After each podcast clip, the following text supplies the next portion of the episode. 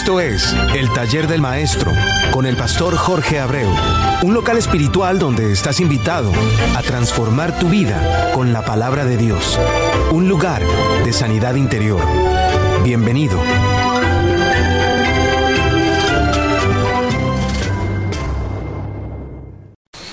No sé en qué parte del mundo te encuentres, pero donde quiera que estés, ya sea de día o de noche, ya sea esté lloviendo o haga frío, eh, te deseo las más sinceras bendiciones para tu vida.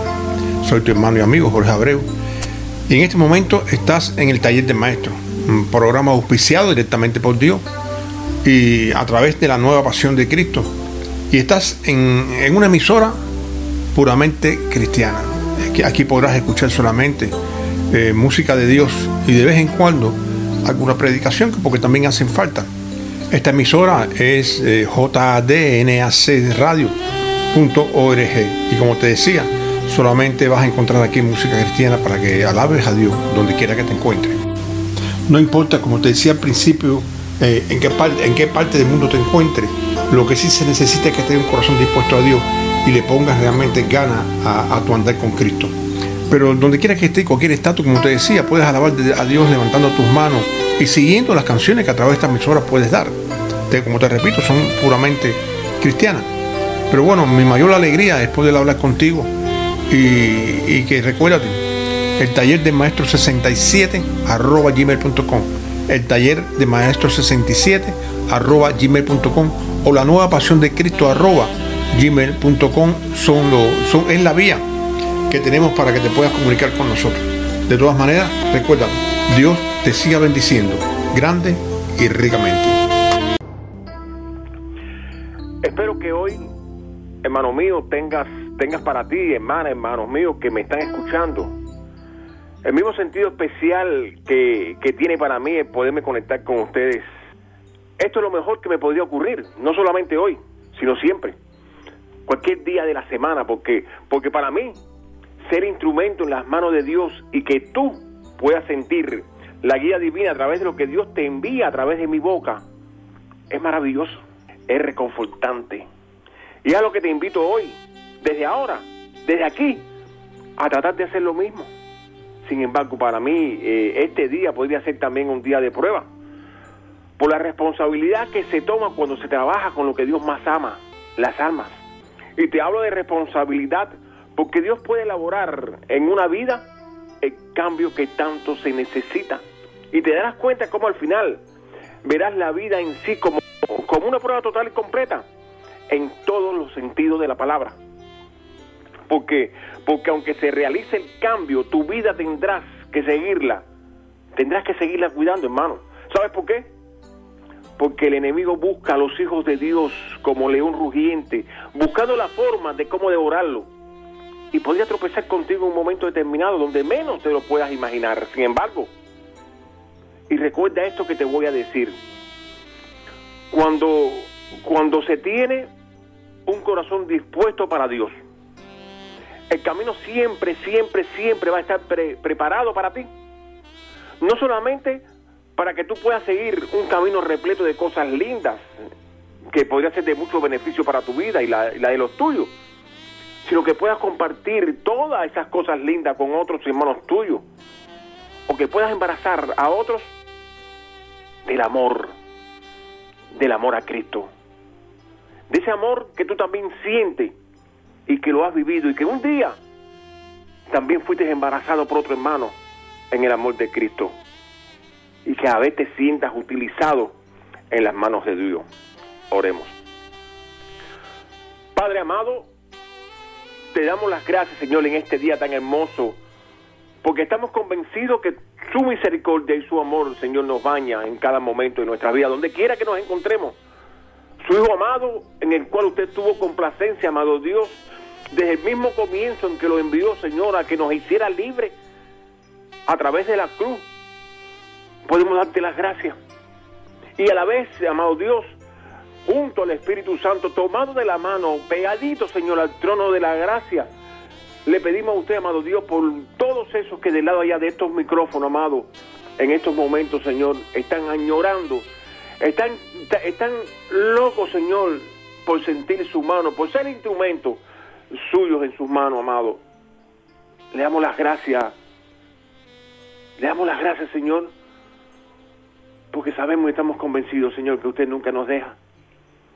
Que independientemente de nuestros dolores, independientemente de las situaciones que tengamos, su gloria se manifiesta en nuestras vidas, amado Dios, en cada momento de nuestras vidas. Y que lo único, amado Dios, que tenemos que aprender es a vivir creyendo con fe infinita, Señor, de que usted está a nuestro lado. Por eso le damos las gracias. En el nombre, Padre amado. En el nombre de su Hijo Jesús de Nazaret. Nuestro Cristo Redentor, Señor. Le damos las gracias. Amén. Amén. Y amén.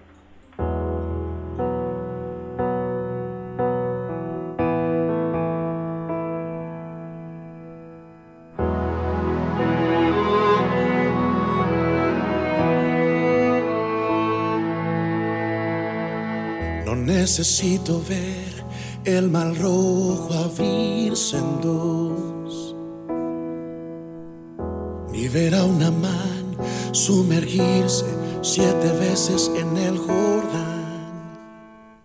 Yo no te creo por lo que me has dado, ni por lo que has prometido. Si he decidido creerte, es por quien tú eres. Necesito ver al cojo caminar. Tampoco escuchar al ciego hoy decir, veo claridad. Si fuiste tú quien dio vida a mi vida. Si mi cuerpo respira, es porque soplaste vida y hoy he decidido creerte Dios, no es por lo que puedo ver, es por quien tú eres, es por quien tú eres.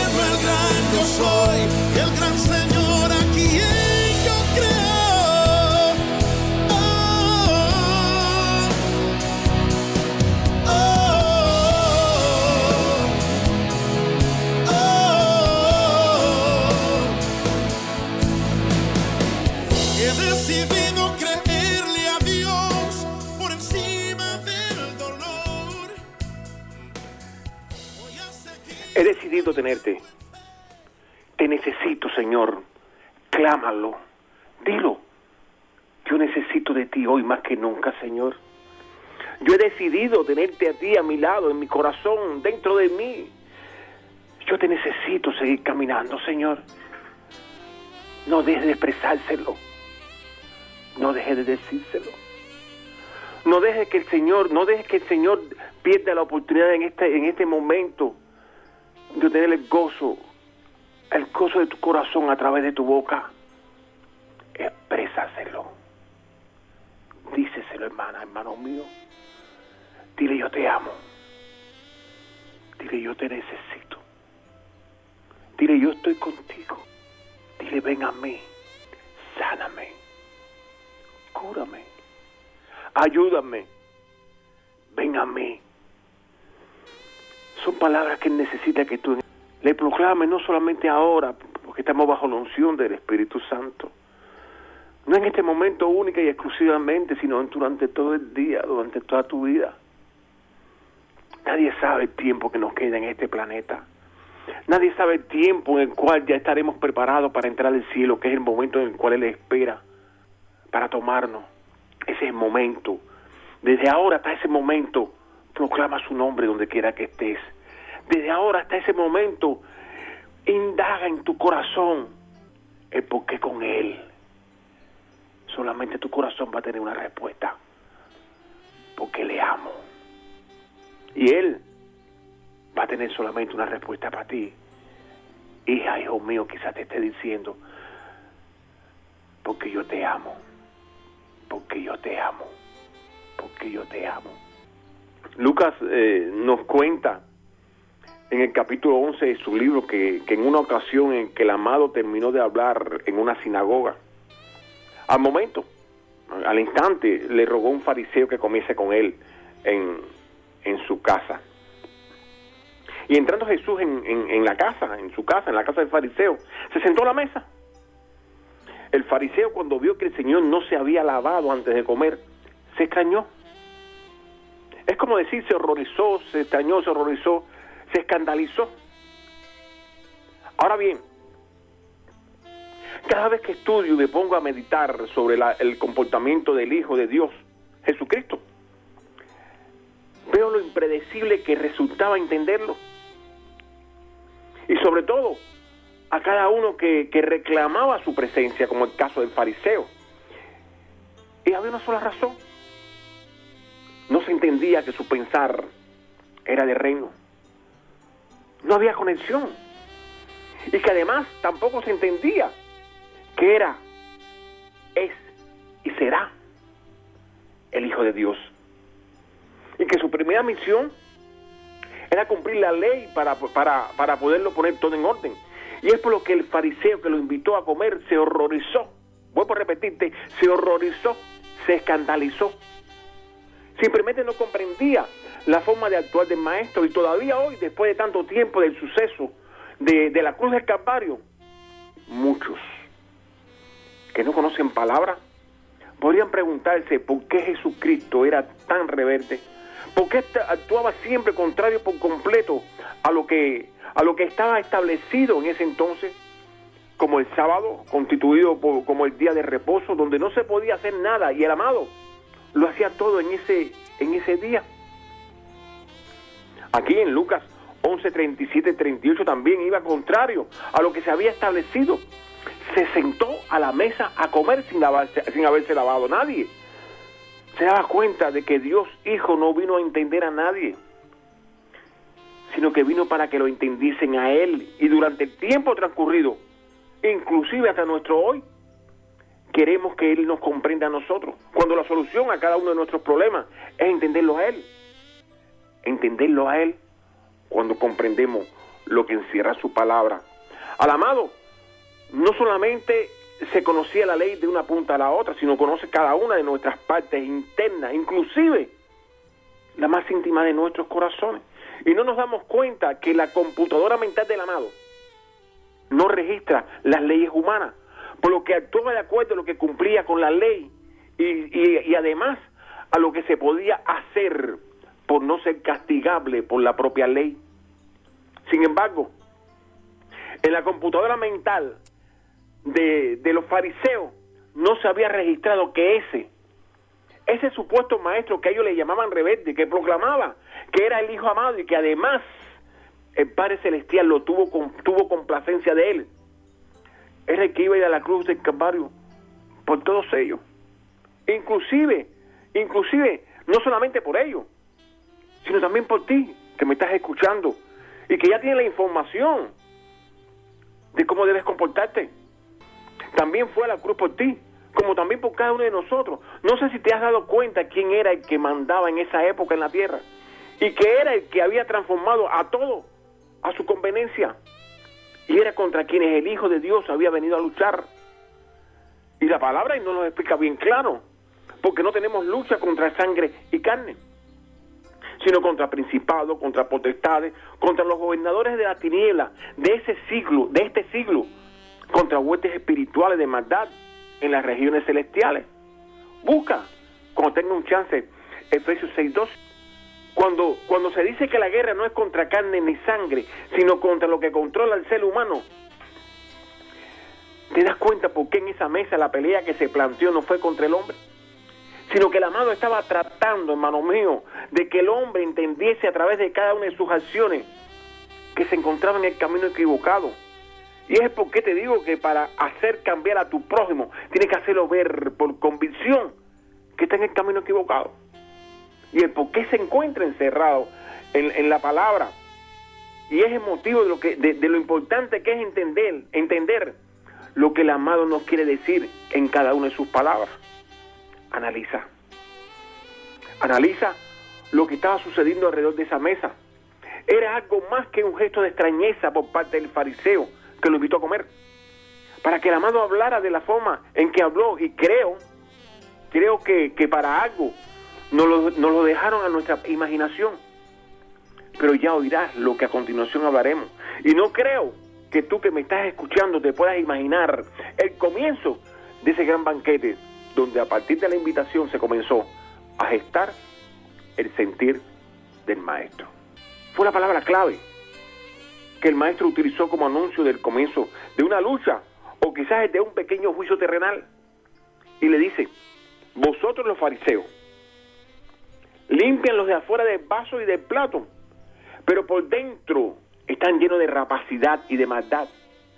Quizás te preguntes en, en este momento, ¿qué tiene que ver vaso y plato con el comportamiento de los fariseos? Antes de continuar, quiero recordarte qué significa ser un fariseo. Fariseo es una persona hipócrita que proclama el cumplimiento de la ley en ese entonces, pero que ellos no la cumplen. Es como decir, tienes que hacer lo que yo te digo que haga, pero no lo que yo hago. ¿Te das cuenta de eso también en la actualidad?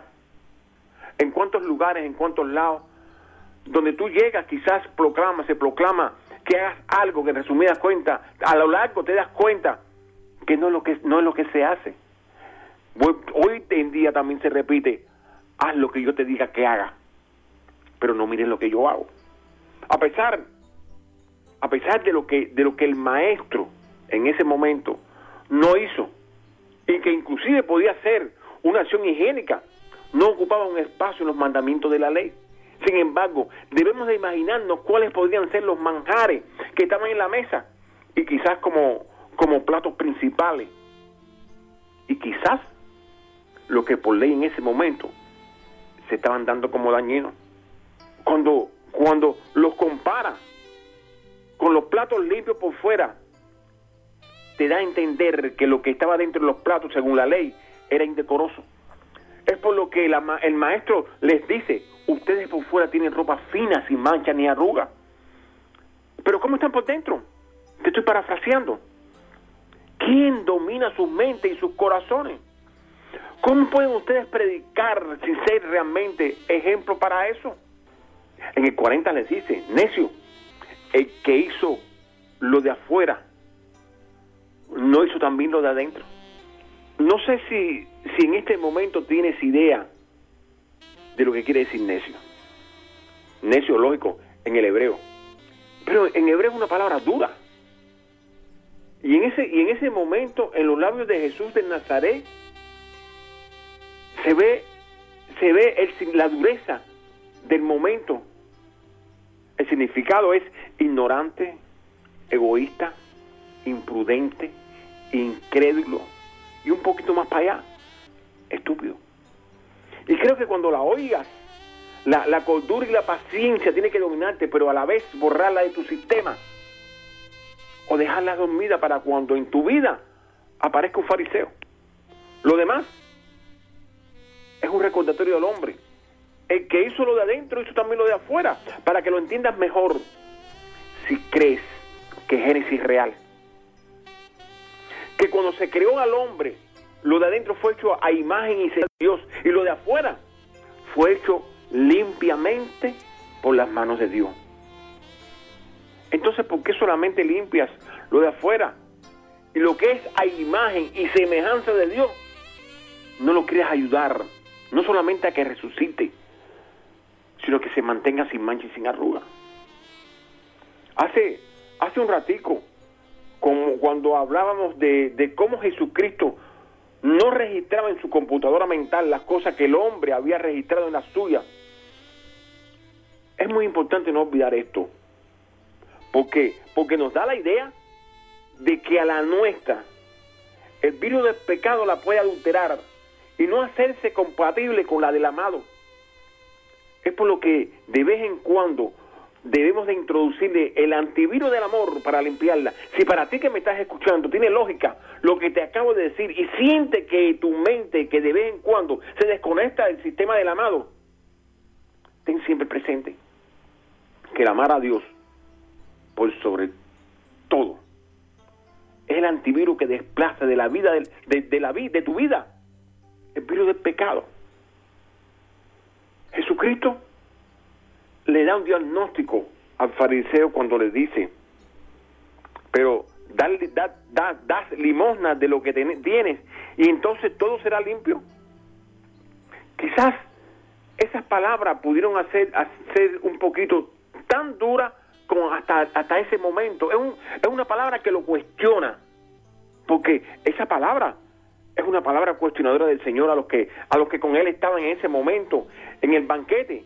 Y si la interpreta en nuestro idioma, el amado le dice, ¿creen ustedes que con dar limosna, que no es otra cosa que diezmo u ofrenda, todo se sana? ¿Todo se cura? Como ustedes pueden, cómo, ustedes pueden pensar, hermanos, hermanos míos, que todos los que han caminado contrario a la palabra de Dios se pueden sanar solamente dando los diezmos y las ofrendas? En pocas palabras, Jesucristo se lo estaba cuestionando al fariseo que lo invitó a comer y a la comitiva que lo acompañaba. Hoy te pregunto a ti, hermano mío, que me escuchan, ¿crees realmente que la salvación, la sanidad, el bienestar económico y todo lo que nos puede hacer falta se le puede comprar al Señor como si fuese una, una mercancía? Hay algo que quiero que entienda y, quiero que, aclarar este punto. El, el diezmo y las ofrendas es el medio terrenal para expandir la palabra a otras naciones, como lo que se hace ahora en este momento, lo que estoy haciendo eh, con el radio. Yo te puedo pedir ayuda para sufragar más tiempo en la radio como patrocinador, porque es el pueblo de Dios el que al contribuir con sus ofrendas hacen posible que la palabra de Dios pueda llegar a corazones que no pueden ir a una iglesia, porque quizás porque la edad lo tienen postrado en casas de ancianos, o porque llega a personas que Dios busca sensibilizarles el corazón, inclusive porque todavía no han tenido su encuentro con Dios, y que quizás en sus carros o en la internet, sin, sin pensarlo, no sintonizaron y una sola palabra divina lo cautivó. Pero lo que sí no es real es que la ofrenda sea el bálsamo que sane tu dolor. Quizás tú ahora que, que pensaba que ese era el medio correcto, el medio correcto para, para estar en, en lo que para, para ti, piensas que estás equivocado. Sin embargo, tenemos capacidad para poder pensar cuántos propósitos de Dios se han quedado guardados en esas vasijas de amor dentro de la propia palabra de Dios que no han sido reclamados por sus dueños. Estoy seguro que en el fondo del corazón de Dios, a pesar de saber que había un plan de salvación elaborado para sus hijos, guardaba la esperanza de que quizás, ¿por qué no?, existiese la esperanza de que su creación no, le fallara. Esto me da a mí la esperanza de saber, de que a, a pesar de, de saber que hay propósitos que todavía están guardados, también reconocer que existen propósitos rotos por nosotros mismos, como el caso de Adán y Eva, que también pueden pueden ser restaurados, como, como lo ha sido mi alma y la de muchos que, que están conectados con esta idea divina aquí a través de esta emisora, puesta en mi corazón. Por eso todos podemos estar seguros que el camino a, a, nuestro propósito ha estado preparado desde el principio de nuestras vidas. Ya Dios conocía a cada uno de nosotros, inclusive por, por nuestro propósito, a, a cada cual, con el suyo. Yo no sé cuál podría ser el tuyo, pero Dios sí. Y ese propósito que fue fríamente calculado para tu vida se encuentra en una vasija de amor dentro de, la, de la, misma palabra de Dios, dada desde el mismo principio y elaborada por, por una mente y un corazón en amor forjado por Jesús, el unigento, y comprobado a través de su sacrificio en la cruz de Calvario. Piensa solamente en esto y que Dios te siga bendiciendo grande y ricamente.